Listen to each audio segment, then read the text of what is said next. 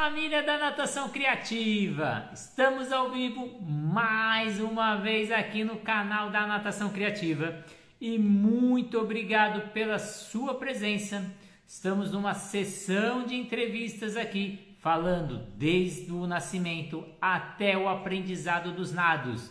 E hoje eu tenho uma pessoa incrível para entrevistar. Eu acho que foi a pessoa que eu mais entrevistei até hoje Tatiana Gali, que estará comigo presente no nosso workshop lá no Paraná, em Marabá. Eu, Adriana Gali e professora Tatiana Gali falando do bebê ao aprendizado. Então, você da região do Pará, Marabá, temos um encontro no dia 30 de setembro e 1 de outubro.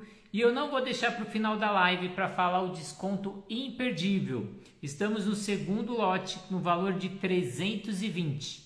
Se você assistir essa live, mandar a foto da live falando que você esteve aqui de 320 por 290 e se for no Pix 270. Isso mesmo, 50 reais de desconto para você ver três metodologias falando desde o nascimento até o aprendizado do nado imperdível. E hoje a nossa live a gente vai falar sobre os 10 princípios básicos para atender um bebê. Vamos trazer a chave de sucesso do Ativa Baby, que já atendeu mais de 5 mil bebês lá em São Luís do Maranhão. Imperdível. Tatiana Gali, quatro unidades, indo para a quinta unidade e ela vai te ensinar o segredo de um atendimento básico com bebês. Você dá aula para bebê? Então deixa aqui embaixo quem dá aula para bebê falando eu dou aula para bebê, que hoje a gente vai te auxiliar. Além do curso de Marabá, o que, que a gente tem? São Paulo, 22 a 24 de setembro, a gente tem o Encontro Aquático Swing Track. Alberto Clar, Fabrício Madureira, é, Thiago Ferreira, Pita Perucci, Diego Sorrilha, é, Marcelo Papote, Natação Criativa. Vamos falar maratonas aquáticas, vamos falar do aprendizado da natação, vamos falar de bebê, vamos falar tecnologia na borda da piscina, são vários assuntos. Lá está no terceiro lote, que está no valor de terceiro lote, no valor de 344. E eu vou, quem assistir a live hoje, eu deixo por 329 o valor do primeiro lote, me procura lá que eu vou deixar. Além disso, encontro internacional de natação que vai acontecer na última semana de outubro. Só essa semana eu tenho um cupom de desconto de 10% para comemorar a Semana da Educação Física. Então, o, já está com 20% mais 10% do cupom da natação criativa, você vai ficar com 30% de desconto em um dos maiores eventos. Então, me chama no particular, fala que assistiu essa live que eu vou te premiar aí com cupom. Então, não tem desconto. Vamos lá, Tatiana. Venha, Tatiana, diretamente de São Luís do Maranhão. Seja bem-vinda, Tatiana Gali. Boa noite, boa noite, galera. E aí? Uma pessoa que eu entrevistando pela primeira vez, nunca entrevistei. Mentira. Ah, que eu, eu, eu não sei não, mas acho que eu sou a top 1. De longe, de longe a top 1. E hoje a gente tem um desafio, falar em uma hora, Tatiana Gali. Hoje eu vou cumprir Nossa, esse desafio. Cara. Você não tem noção de como eu já tô aqui, assim, meu Deus, como é que eu falo em uma hora? Eu não sei falar em uma hora. Vamos conseguir hoje. E hoje a live é sobre os 10 princípios básicos para atender um bebê. Então você vai trazer a chave de sucesso do Ativa Baby. 10 passos aí imperdíveis aí para quem dá aula para bebê. Quem dá aula para bebê, escreve aí, eu dou aula para bebê. Thiago Paçoca já passou um pouquinho das aulas de bebê ali, agora não dá mais aula para bebês. O primeiro item que você colocou ali, dos 10 princípios básicos, é a qualificação profissional. Pois é, Rê. Primeiro, muito obrigada, né? Mais um dia super especial da gente estar junto aqui. É, estamos aquecendo os motores, né, para a gente poder chegar lá em Marabá. E aí, por que, que eu eu pensei da gente falar nos 10, né, nesses 10 princípios básicos, porque tá chovendo de novos professores nessa área, tá muita gente começando a se interessar de novo, graças a Deus, mas algumas pessoas, até mesmo outros profissionais, papais e mamães, que eu já conheci e já vieram falar comigo, não sabem exatamente qual é a qualificação que o professor de natação para bebês tem que ter. Você acredita nisso, Renato? Acredita, né, meu filho? Pois é, eu também precisei acreditar, porque acabou caindo nas minhas mãos isso. Muitas pessoas perguntando, sim, mas vocês são formados em quê? Ô, oh, gente, que tristeza isso, né? Olha só como é que tá o conhecimento né, das pessoas sobre a nossa área. Então, eu coloquei esse como o tópico 1, porque eu acho que a gente precisa começar a falar mais que nós somos profissionais de educação física e que precisa ser profissional de educação física para dar aula de natação para bebês. Não pode pode ser nenhum outro profissional qualificado na é, que seja, por exemplo, especialista na área. Ah, mas eu sou especialista em bebês. Eu, eu sou é, mas eu cuido de bebês. Não é profissional de educação física. Não pode dar aula de natação para bebês.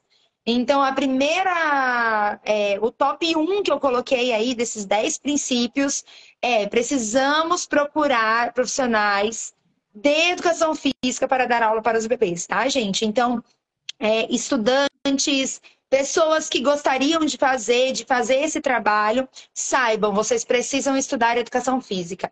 Papais e mamães que estiverem por aqui, que vão nos assistir, quando forem contratar, são profissionais de educação física, tá bom? Então eu preferi abrir essa live falando bem sobre isso, porque realmente foi algo que eu não esperava que pudesse acontecer.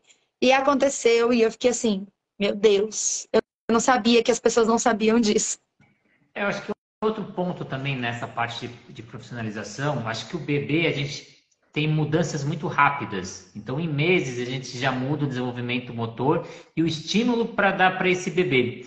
E aí os estudos não só da educação física, mas cursos específicos, parte de desenvolvimento motor, parte de psicologia, parte de didática, então, acho que além disso, tem que fazer muito curso na área, né? É verdade.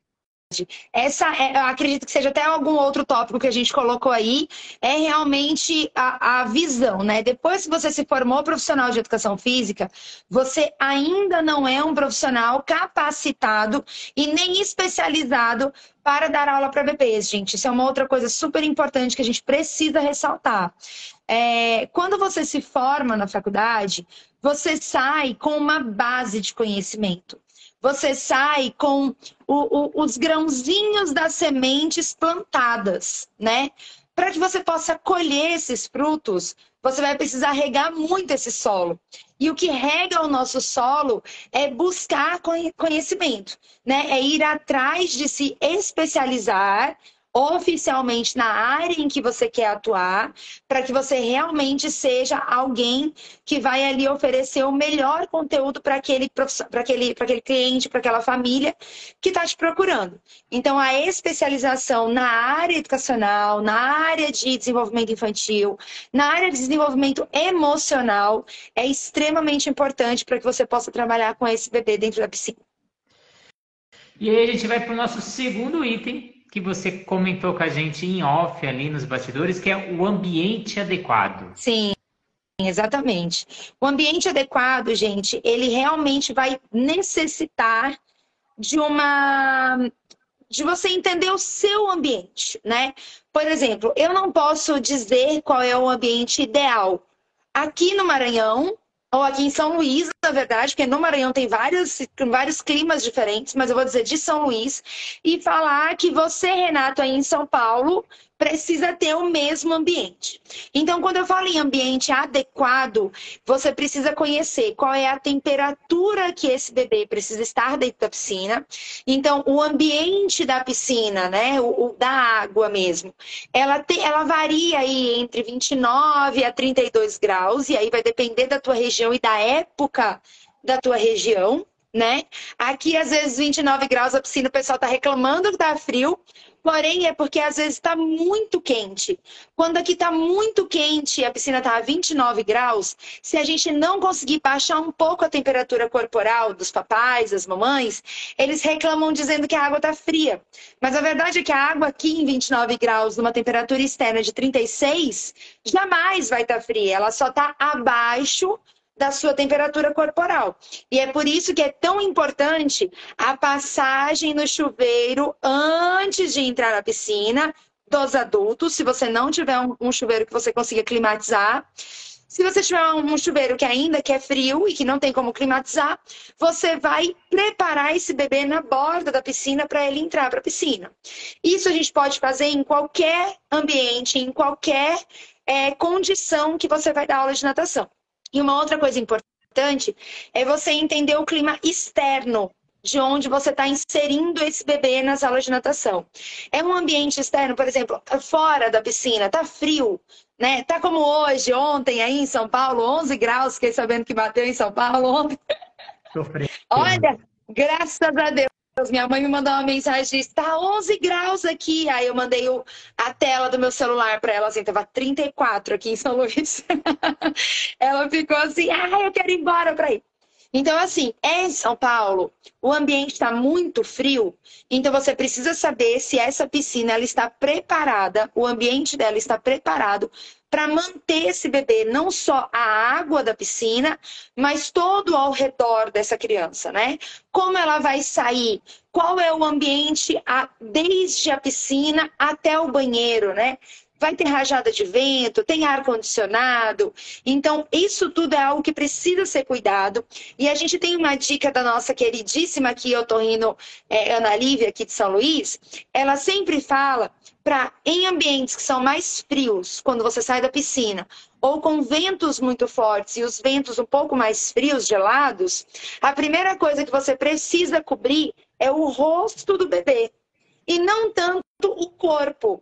O corpo, claro, você vai colocar um roupão, vai colocar uma toalha, vai enrolar o bebê, mas nós não podemos esquecer de manter as vias respiratórias desse bebê ainda na temperatura em que ela estava.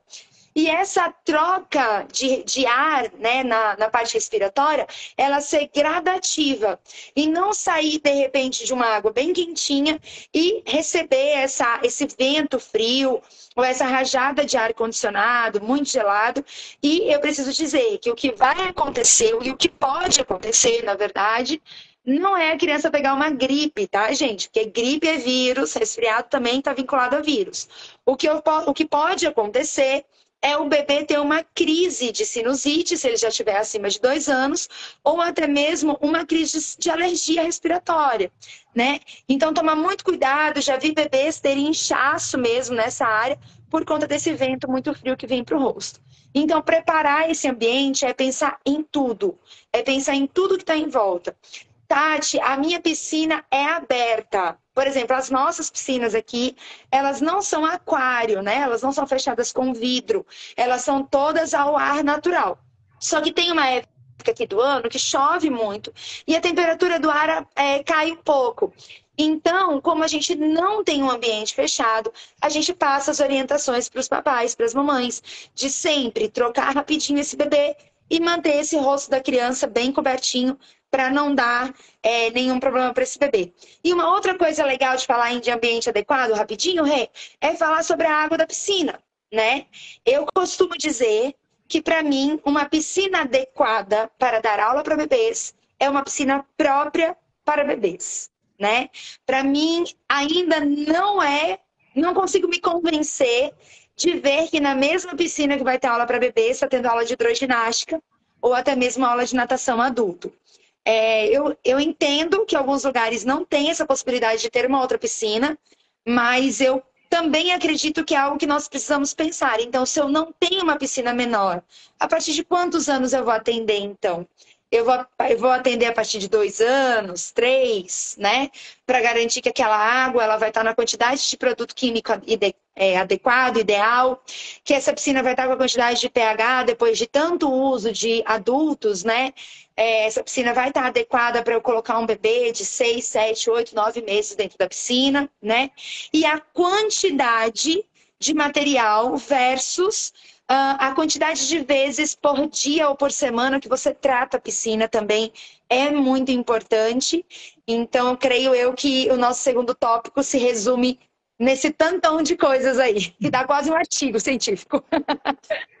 eu queria é, falar que a Faciana entrou aí, eu vi uns nomezinhos subindo, outra especialista em bebês aqui com a gente na live, se ela quiser auxiliar a gente aí. E a gente está falando dos 10 princípios básicos para atender um bebê. A chave de sucesso aí do Ativa Baby, que já atendeu mais de 5 mil, eu acho que já passou, já chegamos nos 6 já, mil, não, 10 a gente, Já, a gente já passou dos 6, é que eu, eu parei de fazer essa contagem tão acirrada, mas a gente parou de contar 5 mil em, no final de 2021. Então eu acredito aí que a gente já chegou, com certeza já passou da marca dos 6 mil já.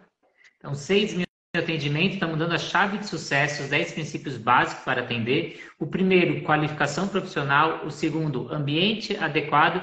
E o terceiro, que eu acho que eu já comecei um pouquinho, é busca de novas áreas de conhecimento. Exatamente. Eu acho que isso é uma das coisas que mais me aprofundou na área, né? Muitas pessoas me perguntam assim, Tati, é, qual livro eu leio para entender melhor para dar natação para bebês? Uh, que artigo eu leio para dar aula de natação para bebês? Existem livros da nossa área, existem artigos da nossa área que são importantes a gente fazer essa leitura, mas mais do que isso, eu acho que a gente precisa também sair um pouco da nossa área, porque a nossa área ela depende também de outras, né? Depende de eu conversar com um psicólogo e ler coisas sobre a psicologia, até porque eu estou atendendo uma, uma, um bebê, mas eu estou atendendo a família desse bebê. Eu não sou psicóloga e não vou ser psicóloga no momento em que eu estiver na piscina atendendo. Mas se eu tiver um olhar de conhecimento nessa área, fica mais fácil de eu dar uma orientação, fica mais fácil de eu dar uma indicação para a busca de um profissional.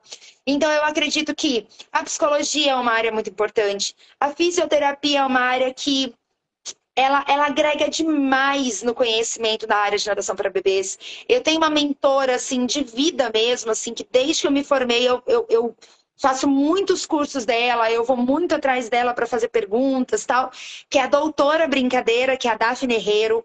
Ela é pós-doc em recém-nascidos, então ela é uma pessoa extremamente inteligente na área. Ela ensina muito sobre desenvolvimento infantil de bebês.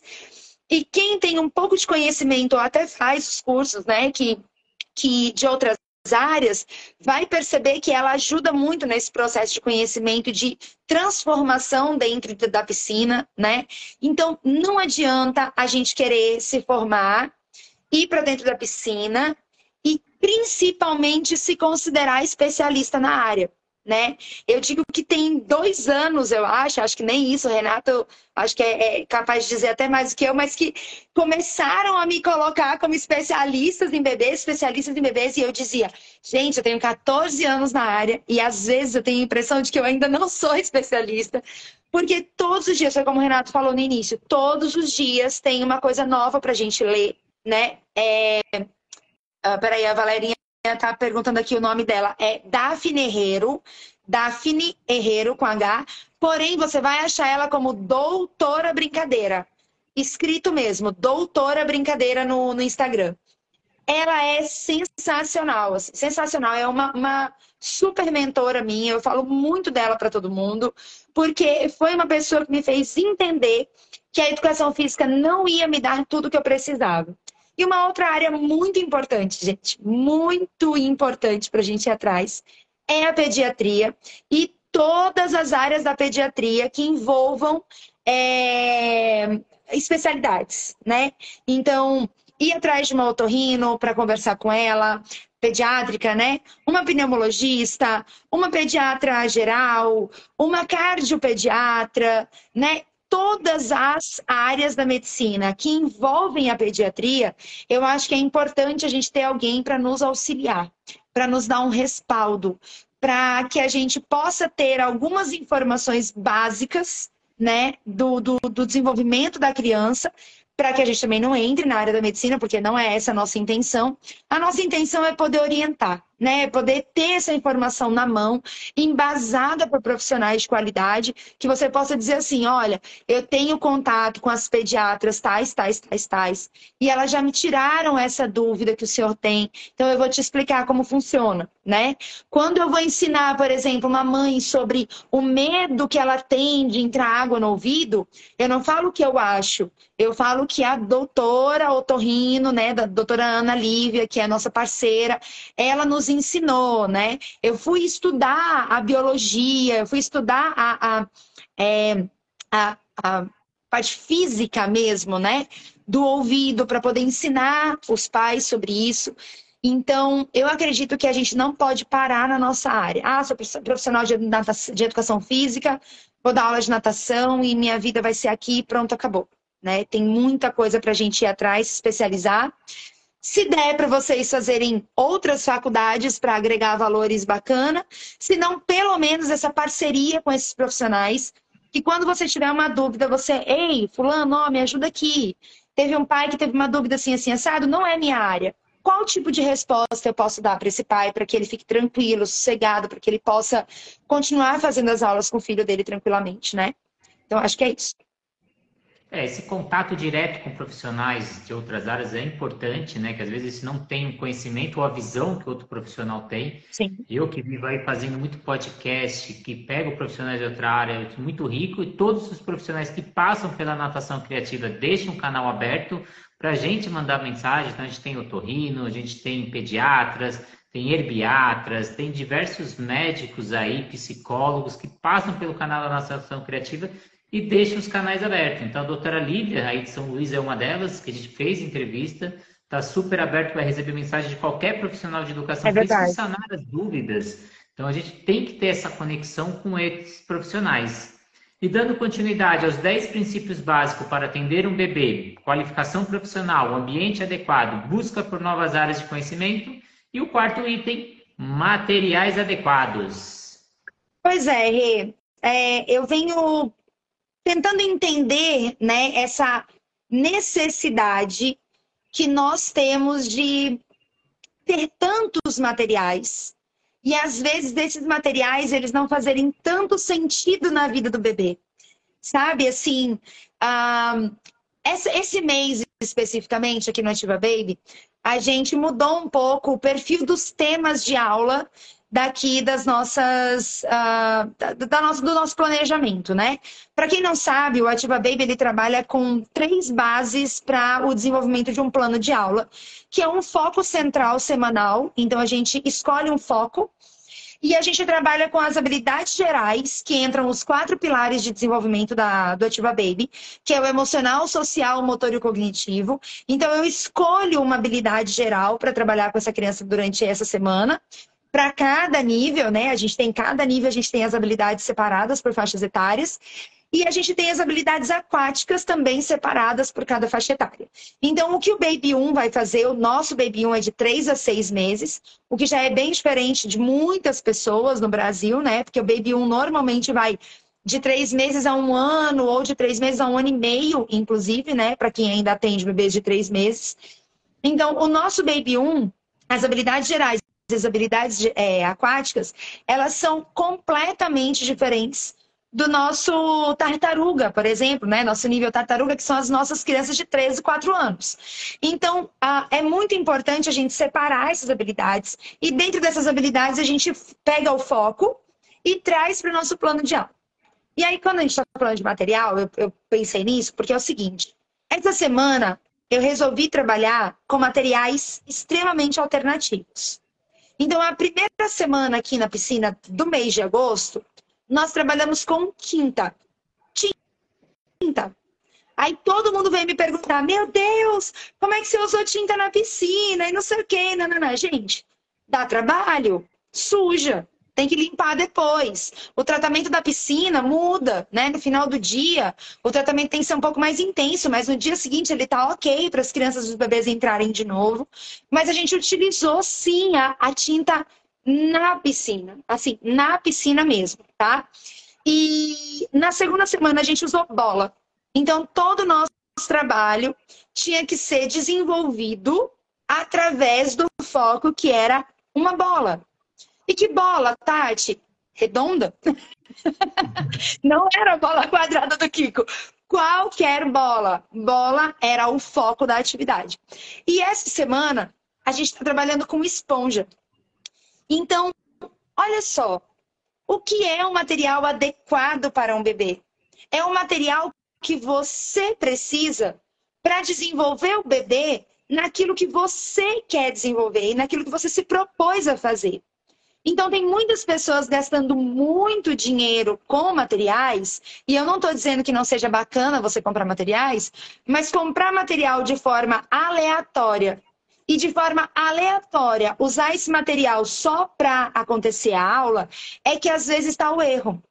Às vezes você consegue ah, usar um material muito simples, uma tampinha de garrafa para abrir e fechar, né? De, de, de, garrafa PET.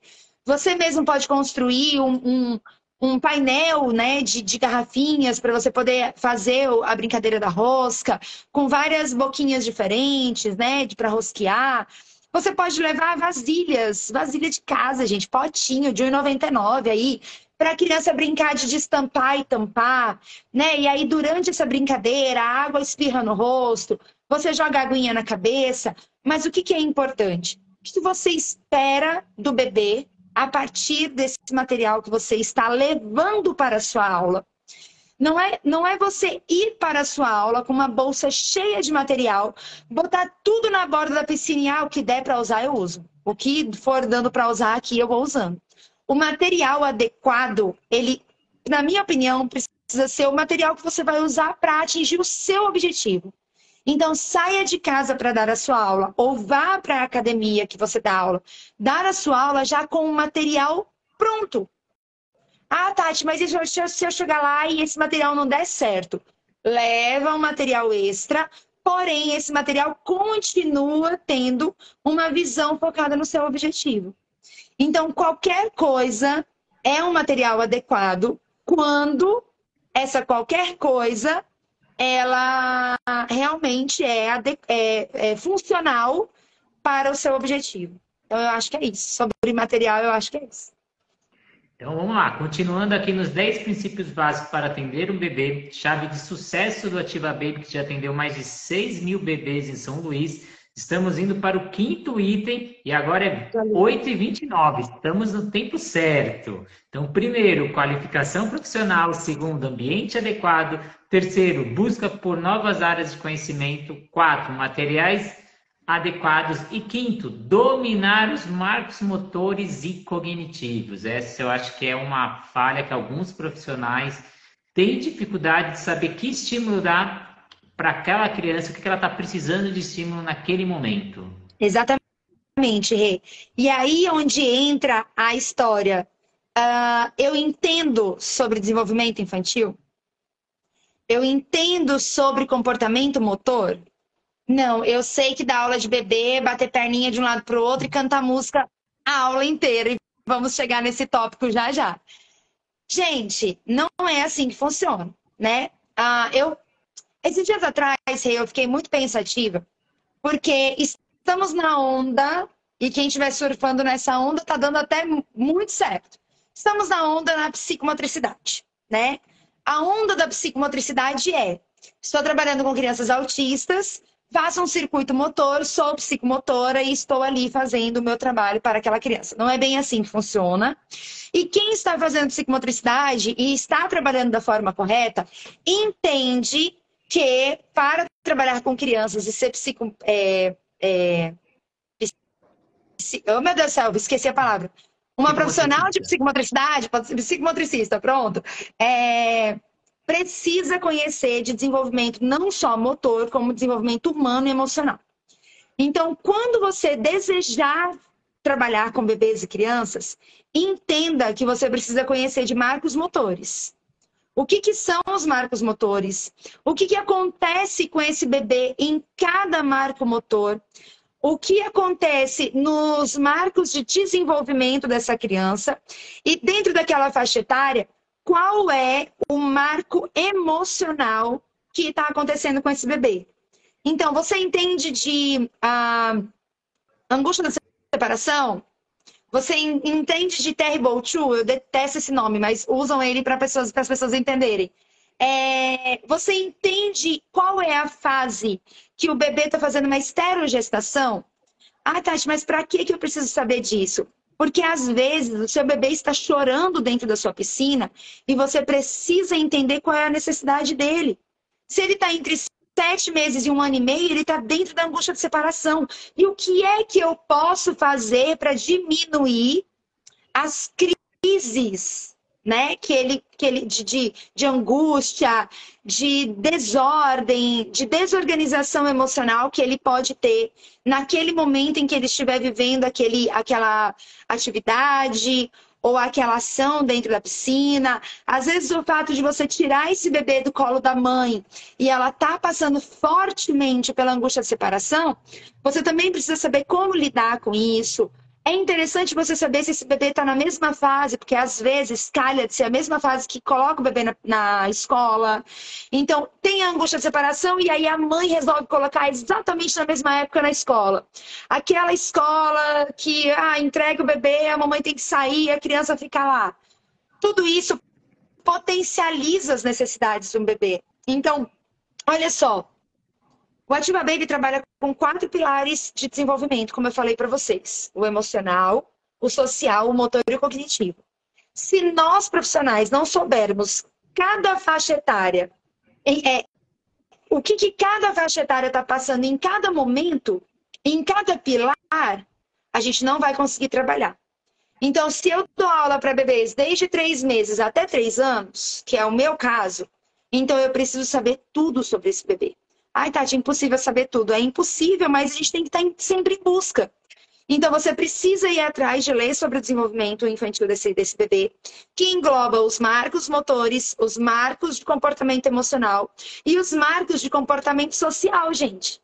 Esse bebê também vai passar por algumas situações onde ele sendo inserido, né, socialmente num, num grupo, ele vai ter que, a gente vai precisar saber como fazer isso.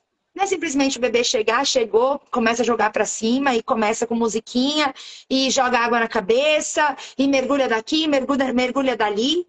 Então, olha a importância. Tati, aonde eu vou atrás? Dos profissionais que a gente já comentou aqui.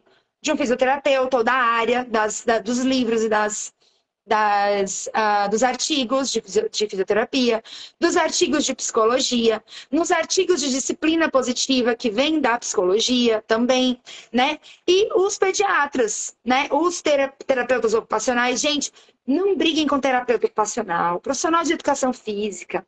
Ó, oh, se entrelaça com eles. O profissional de educação física que tem um TO ajudando é tão incrível para os dois. Essa conexão é tão boa, faz tão bem para ambas, ambas as profissões, que com certeza, se você fizer mais parceria do que inimizade, vai fazer você crescer muito mais que qualquer outra coisa. Você vai ter as informações que você precisa para poder lidar com esse bebê e conhecer todos esse, esses processos que eles passam ali no crescimento deles, né? Tem uma pergunta pergunta gigante aqui ou um, um comentário. É, no final a gente pega esses comentários aí. Tá, beleza, beleza. Então a gente falou sobre dominar os marcos motores cognitivos. O sexto item é conhecer os processos emocionais de cada idade que você comentou. E eu queria deixar um adendo que você falou no começo lá da, da live do, sobre planejamento de aula, sobre montar o plano de aula em cima desses quatro aspectos básicos que a Ativa Baby tem. E isso vai ser o tema do seu curso lá de Marabá, né? Você vai falar um pouco Exatamente. de planejamento. Então, como isso. planejar a aula em cima desses quatro alicerces aí? Exatamente. É, eu, eu não consigo mais dar uma aula de natação para bebês, um curso, uma palestra, se eu não falar desse planejamento, de como construir esse planejamento. Né? Então, se você não tem isso separado, eu vou te dizer que vai ser muito mais difícil a tua aula é, e vai acontecer uma coisa que acontece em todas as aulas de natação e todos os professores, é o que eles reclamam toda vez. Tati, tô repetindo demais as atividades. E não tem como repetir, gente. Assim, até tem como. Mas são tantas coisas. Para vocês terem uma ideia, a nossa avaliação de bebês aqui na, na Nativa Baby tem mais de 20 itens, juntando os quatro pilares. Tem muito mais de 20 itens. Então, olha quantas coisas a gente pode trabalhar, né? E para cada item, eu já consegui fazer, já consegui estudar mais de 20 formas de trabalhar cada item. Isso porque minha cabeça está limitada, gente. Eu, eu ando dando um pouco menos de aula dentro da piscina e faz uma diferença muito grande, né? Quando a gente sai da piscina, assim, a gente passa a ficar um pouco mais limitado é, com relação à criatividade em aulas. Mas uma coisa que eu acho super interessante falar é: se a gente que já tem uma experiência na área, que já trabalhou tantos anos nisso dentro da piscina, quando a gente sai e a gente quer falar sobre isso, existe uma limitação, imagina para quem está começando agora. Imagina para quem não teve ainda essa experiência, não vivenciou isso ainda, vai ter uma dificuldade maior. Então, a busca por esses conhecimentos ela é incessante. Incessante. 14 anos de formação, eu não paro. Não paro, porque todos os dias tem algo novo para a gente aprender. É, e a gente falando agora sobre o sexto item, né, que é conhecer os processos emocionais de cada faixa etária, né, que você já começou falando um pouquinho. É, porque assim, quando eu separei os dois, e agora eu juntei para responder, né? É, existe um, uma condição que a gente enxerga aqui no Nativa Baby, que é se nós temos, não é uma hierarquia, mas é uma avaliação. Se nós temos um bebê emocionalmente equilibrado, a gente consegue dele muito melhor todas as coisas que a gente quer que ele faça, como aprendizado a gente consegue ter resultados melhores com esse bebê. Porque o bebê está tranquilo, porque o bebê está feliz, porque o bebê está um, se sentindo respeitado, porque ele está se sentindo seguro no ambiente, porque ninguém arrancou ele da mão da mãe, do pai, sem o consentimento dele. Gente, vocês sabiam que bebês dão consentimento? Quem sabia coloca aqui um eu sabia, coloca um joinha, ou fala, não, isso aí é furada. Bebê não tem que dizer nada, não. Bebê não tem que ter opinião. Porque a gente ainda escuta muito isso, né? Bebê não tem opinião, bebê faz o que a gente quer. Mas não é bem assim. Quantas vezes você já chamou um bebê para vir pro teu colo e ele virou as costas para você? Quantas vezes você tentou fazer um mergulho com o bebê e um bebê levantou a cabeça, demonstrando claramente que ele não queria ser submergido naquela água?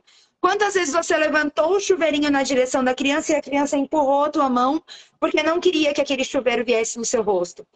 Isso faz parte da comunicação positiva. Isso faz parte de você olhar e entender o bebê, né? Então, olha assim, sim, o bebê dá consentimento para você. O bebê diz para você se ele quer ou não quer que você faça. Ah, Tati, mas se ele não quiser, a gente vai aceitar sempre que ele não quiser? Não é, não é essa nossa função. É não aceitar simplesmente. Mas a gente pode achar outras estratégias do que simplesmente jogar água na cabeça da criança, né? Então eu acho que é super importante a gente entender esse processo emocional do bebê. Só que para a gente entender o processo emocional do bebê, a gente tem que estudar a área comportamental do bebê emocional. Olha só, Rê, semana passada, não, no início desse mês, nós temos todo mês aqui uma reunião pedagógica que é geral é, desculpa, uma reunião geral que envolve as partes pedagógicas, né? E nós tivemos esse começo de mês uma, uma, uma, um tema né, de discussão nosso aqui, que a gente fez até em formato de brincadeira com, com a nossa equipe, é, baseado no, na disciplina positiva e na comunicação não violenta. Porque às vezes a gente acha que comunicação violenta é gritar, a gente acha que comunicação é também, né? Mas é só gritar, é só é, exige, é, brigar com a criança, né? Ser grossa com a criança, ser duro, ser rígido, ser bravo. Mas a comunicação é, violenta, ela vem de um simples, uma, uma simples barganha. Se você fizer isso, a tia faz aquilo. Olha, não faz isso, a tia vai ficar triste. Olha, se você não fizer isso, você vai ficar muito feio. Isso é comunicação violenta. E aí a gente pegou aqui na equipe, gente, muito legal, porque a gente estuda isso o tempo todo, mas nós somos seres humanos.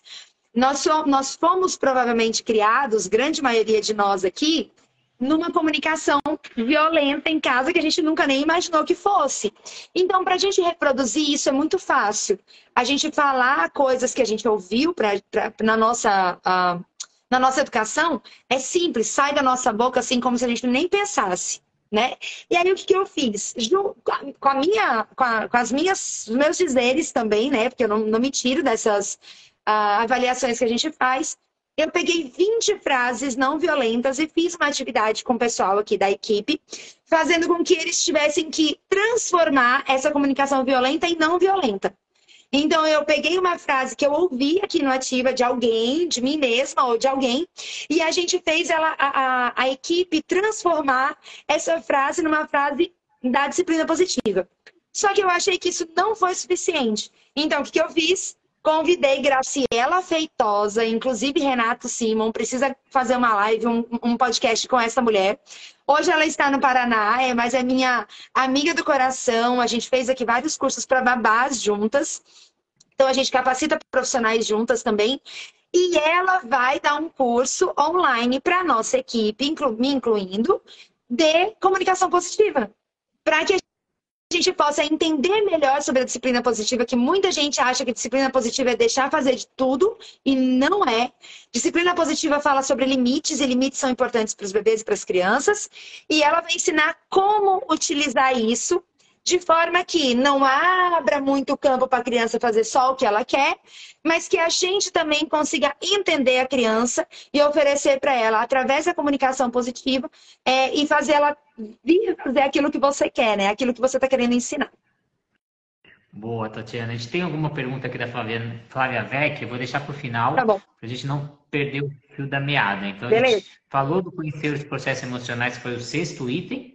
O sétimo item, amar, amar-se e relacionar com as famílias. Pois é, gente, eu deixei esse quase para o finalzinho, porque, na verdade, para mim, ele é, o, ele é o primeiro, né? Ele é aquilo que você tem que descobrir quando você começa a trabalhar.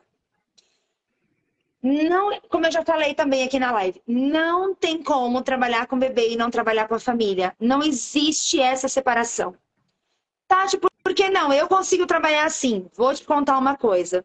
Quem trabalha assim, se começar a trabalhar de outra forma, vai perceber o quão incrível é, Tati. Porque o bebê nada mais é do que o reflexo do ambiente onde ele está inserido e das pessoas que ele tem em volta. Então, tem muita coisa que pai e mãe não consegue, ou oh, desculpa, que professor não consegue fazer com criança, com bebê, que se você tiver meio, meia hora de conversa com um pai ou com uma mãe, você pega as chaves assim, ó, num piscar de olhos. Às vezes uma pergunta bem feita, né? É, existe uma uma sigla no, no coach da Febracis, né, na formação de coach da Febracis, PS, que são perguntas poderosas de sucesso. Quando você usa uma pergunta poderosa de sucesso da nossa área para um pai ou para uma mãe, e ele te responde te dando todas as informações que você precisa, a partir daquele momento você consegue trabalhar muito melhor com seu bebê. PPS, isso mesmo, gente. E assim, quem é que cria as perguntas poderosas de sucesso da natação? Nós, profissionais da natação. Só a gente vai conseguir fazer essas perguntas poderosas de sucesso. Não é o coach da Febracis. Eu estou usando a sigla deles porque eu comecei a usar isso nas minhas, nas minhas aulas. Quando eu percebi alguma coisa, eu não ia perguntar, por exemplo, uma criança com restrição de água no rosto. Muita gente pergunta assim: ela teve trauma de piscina? Ela sofreu algum acidente? A mãe às vezes não vai falar por vergonha, não vai falar porque não quer falar, porque não acha que não é, não é necessário falar. Ela vai tentar te esconder. Agora, se você for beirando, né, aquela, aquela história de comendo pelas beiradas, você consegue chegar no seu resultado final. Só que para isso você precisa amar famílias. Para isso você precisa olhar para aquelas pessoas e dizer assim: eu amo vocês por terem dado a vida a uma criança.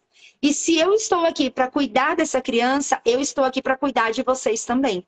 Dentro do que é do que é da minha capacidade, né, das minhas habilidades como profissional, eu estou aqui não só para cuidar do seu bebê, mas sim para cuidar de tudo que envolve ele. Ai, Tati, muito filosófico isso. Eu dou aula lá de 30 minutos, viro minhas costas e vou embora. O mundo está precisando de pessoas que façam menos isso, né? Menos chegue lá, dê aula e vá embora. E de gente que faça mais de outras coisas, inclusive para fortalecer e valorizar o nosso trabalho. Porque enquanto você estiver indo, recebendo seu salário e indo embora, nem a parte da valorização profissional a gente consegue melhorar. Porque a gente não tem o que entregar. Ah, Tati, mas eu entrego natação. Ok, só que para você entregar natação, você precisa de uma criança. Essa criança, ela tem um passado, embora ela seja muito bebê, ela tem um passado. Até um bebê que acabou de nascer tem um passado, porque ele já tem nove meses intrauterino, mais quatro de pré-concepção. E ele tem uma família. Então, é muito importante, é muito importante que a gente consiga ter contato com famílias. Tati, não amo famílias. Não tenho paciência para pai e mãe.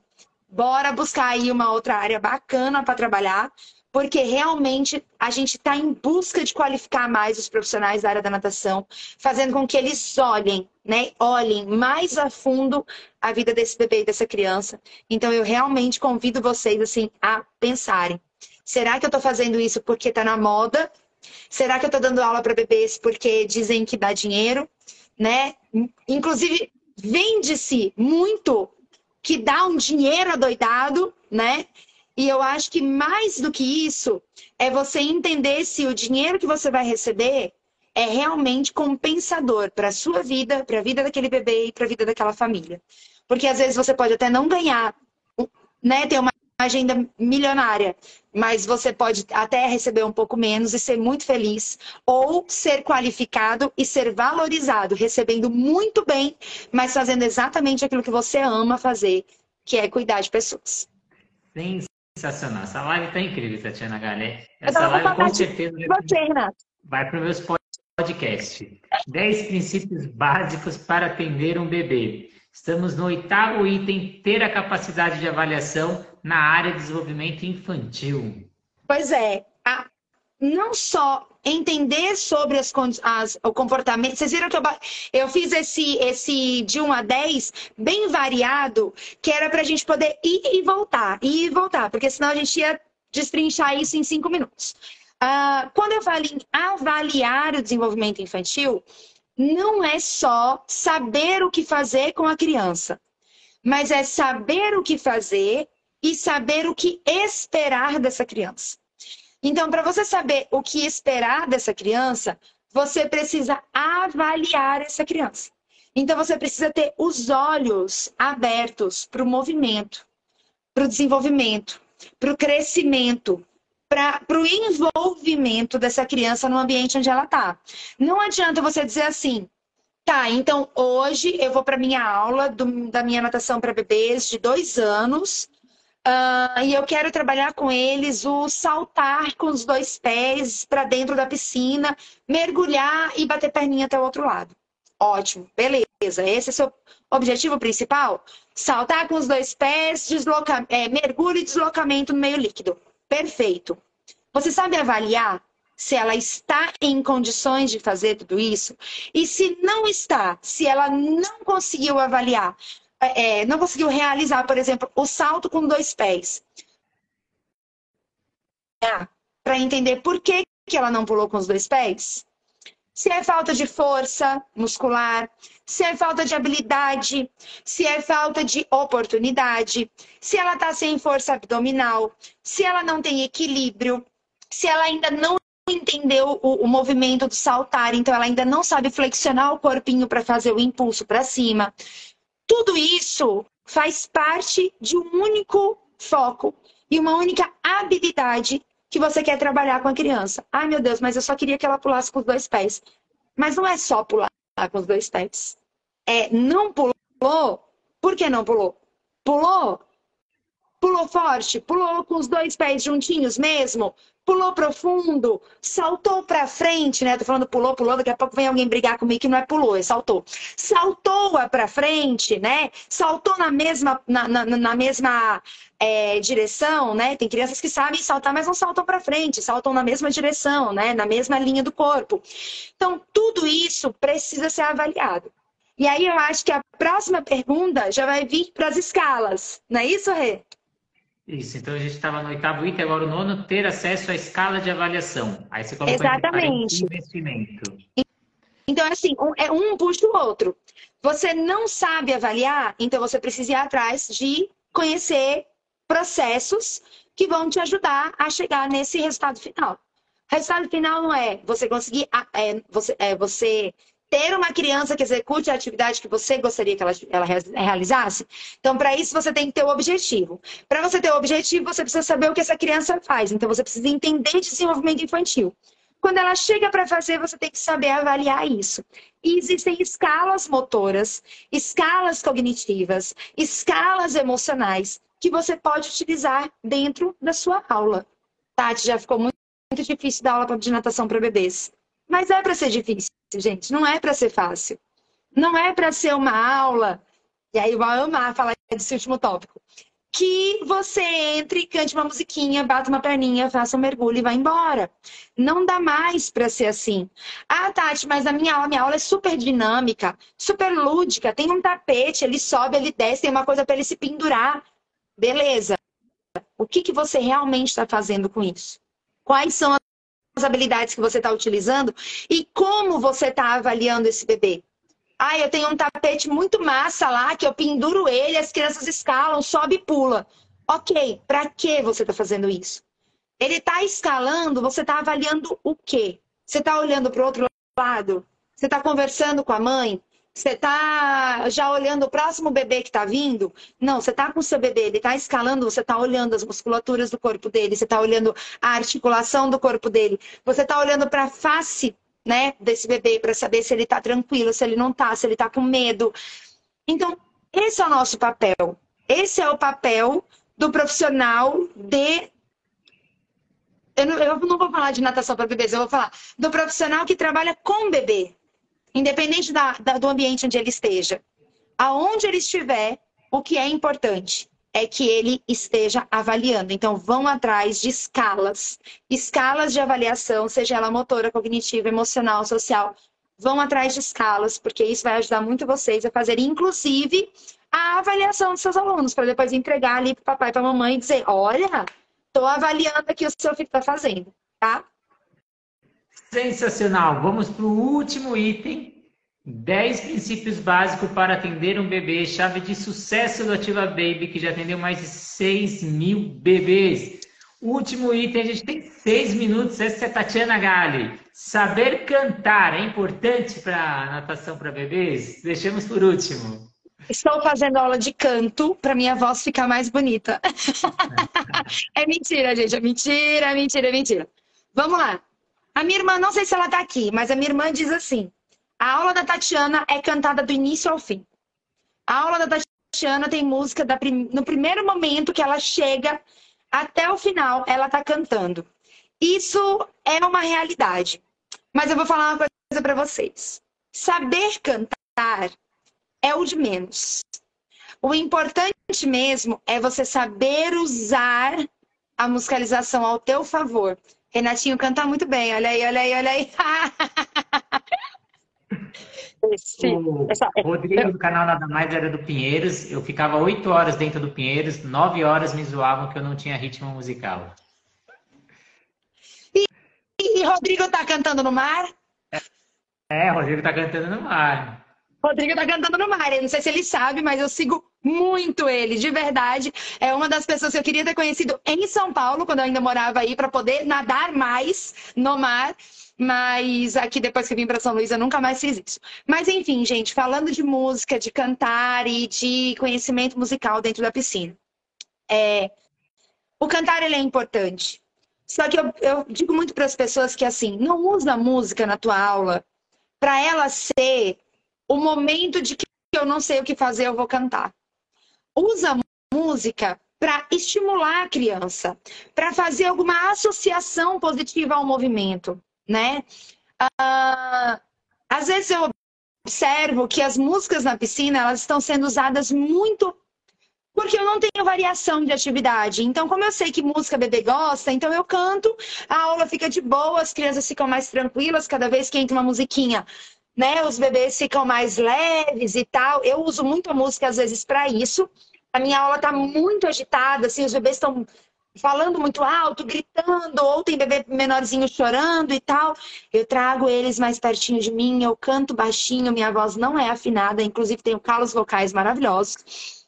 Mas isso não é o mais importante. O mais importante é você usar a música na hora certa, gente. Uh, como é que eu uso a música na minha aula? Uh, eu, eu... a Jaine, ai, graças a Deus, só, só canto desafinada. ai, meu Deus, eu não posso prestar atenção aqui nesses negócios. É... Como é que eu uso a música na minha aula e como é que eu uso o canto na minha aula? Eu vou fazer uma atividade. Eu. Mentira, Gabi, é péssima. É, é porque você me ama. Eu vou fazer uma atividade. Eu expliquei a atividade para o pai eu estou fazendo atividade, eu estou avaliando visualmente ou até é, sensorialmente, né, esse bebê e estou cantando. Então, se, eu, se é um movimento de perna, eu canto uma música que movimenta a perna, se é um movimento de braço, enfim. O que é que eu esteja fazendo? Às vezes eu vou cantar uma música que não tem nada a ver com nada. Eu só vou cantar porque eu quero que o bebê fique mais tranquilo, eu quero que ele faça o movimento, eu quero que ele me aceite. E eu vou cantar. Já cantei música é, é, é, cristã, gospel dentro da piscina, já cantei galinha pintadinha dentro da piscina, que não tem nada a ver uma coisa com a outra, mas eu cantei porque aquele momento da sonorização fez com que o bebê fizesse a atividade que estava sendo proposta. Porém, contudo, sobretanto, a Música na minha aula só vem depois de eu saber o que eu vou fazer, explicar o que eu vou fazer e durante a minha avaliação. Então, a, na minha opinião, a música ela não pode ser um momento de, de, de, de, de desfoco ali, ah, não sei o que fazer, vou cantar e tal de falta de criatividade. Ela tem que ser inserida no contexto da sua aula, com algum objetivo muito específico. Então, toda vez a gente fala sobre musicalização na piscina, né, Rê? Porque realmente é algo que me incomoda, me incomoda mesmo assim, é eu ver música na piscina só porque eu não, não sei o que fazer e não tenho o que fazer. Então, usem música, mas usem da forma certa. É, eu tive o privilégio de acompanhar algumas aulas suas, Tati. Eu queria até deixar o meu depoimento que além de você cantar além de você olhar a criança, além de você se comunicar com o pai, informar para ele o que está sendo executado, você conversa com o bebê, você informa é o bebê o que você vai executar. Eu queria que você falasse um pouco disso, da importância de você informar ah, o bebê e conversar com esse bebê. Ah, gente, isso vem muito do meu conhecimento na área é, do comportamento emocional, né? Ah, depois que eu passei a, a entender, né, que a sua comunicação com o bebê é importante, né? minha vida com os bebês ficou muito mais fácil. Muito, mas muito mais fácil, assim. É, eu vou pegar o bebê do colo da mãe, eu olho nos olhos dele, né? Ah, eu tô falando de um bebê pequeno, eu tô falando de um bebê de 3, 4, 5 meses, que é um bebê que não vai me responder com palavras o que ele quer, o que ele não quer. Às vezes ele não consegue nem ter a reação de sair, né? De, de não querer vir para mim, ou de não querer fazer um mergulho, ou uma, um posicionamento, enfim mas ele responde com os olhos. Gente, se você aprender a compreender um bebê, você vai ver que muitas vezes ele te responde sim. Ele te responde sim, com uma, uma expressão facial, com um, um corpo mais rígido, né? Com as mãos, o, o, a, os, os, braços vêm mais para perto do corpo quando ele não quer ir para você. Ele movimenta as pernas de forma aleatória e de forma uh, descoordenada, desorganizada. Né? Você coloca um bebê numa posição, ele não quer, ele faz expressões que ele não quer. Então, quando você passa a se comunicar com o bebê, gente, eu converso com eles, assim, eu olho dentro dos olhos, eu abraço, eu peço para eles, eu, eu coloco ele próximo de mim para ele sentir mesmo a minha vibração, né, para ele sentir o que eu tô sentindo naquele momento. Então, realmente, assim, a minha aula de natação para bebê, ela é muito é muito emotiva, assim, ela, ela tem um, um envolvimento emocional gigante com os bebês, gigante. Eu não consigo fazer um mergulho com bebê, de um bebê e entregar para o pai e ir para o próximo. Eu preciso terminar esse mergulho antes de entregar para o pai. Eu viro esse bebê para mim, eu falo com ele. Se ele chorar, eu abraço ele. Ah, Tati, mas o pai é o conforto da criança, do bebê e da mãe. Ok, eu sei, mas fui eu que fiz aquilo. Então, se ele não gostou do mergulho, porque é, ele parecia preparado, mas na hora de mergulhar ele, ele demonstrou que ele não estava tão preparado assim, ou ele tomou um susto, não gostou daquele ambiente e tal, quem vai pedir desculpa para ele? Não é uma desculpa, mas assim, quem vai acalentar sou eu. Então eu trago esse bebê para mim, eu olho nos olhos dele, eu digo que ele é forte, que ele é corajoso e que eu tô ali para ajudar ele, que a gente vai fazer de novo e vai ser muito mais legal. Tentem não usar palavras de desconforto. Tentem não é, usar, não, a titia não vai fazer mais, desculpa, ai, que triste e tal. Tá dando que tem 10 segundos para terminar aqui, Tatiana. Não sabia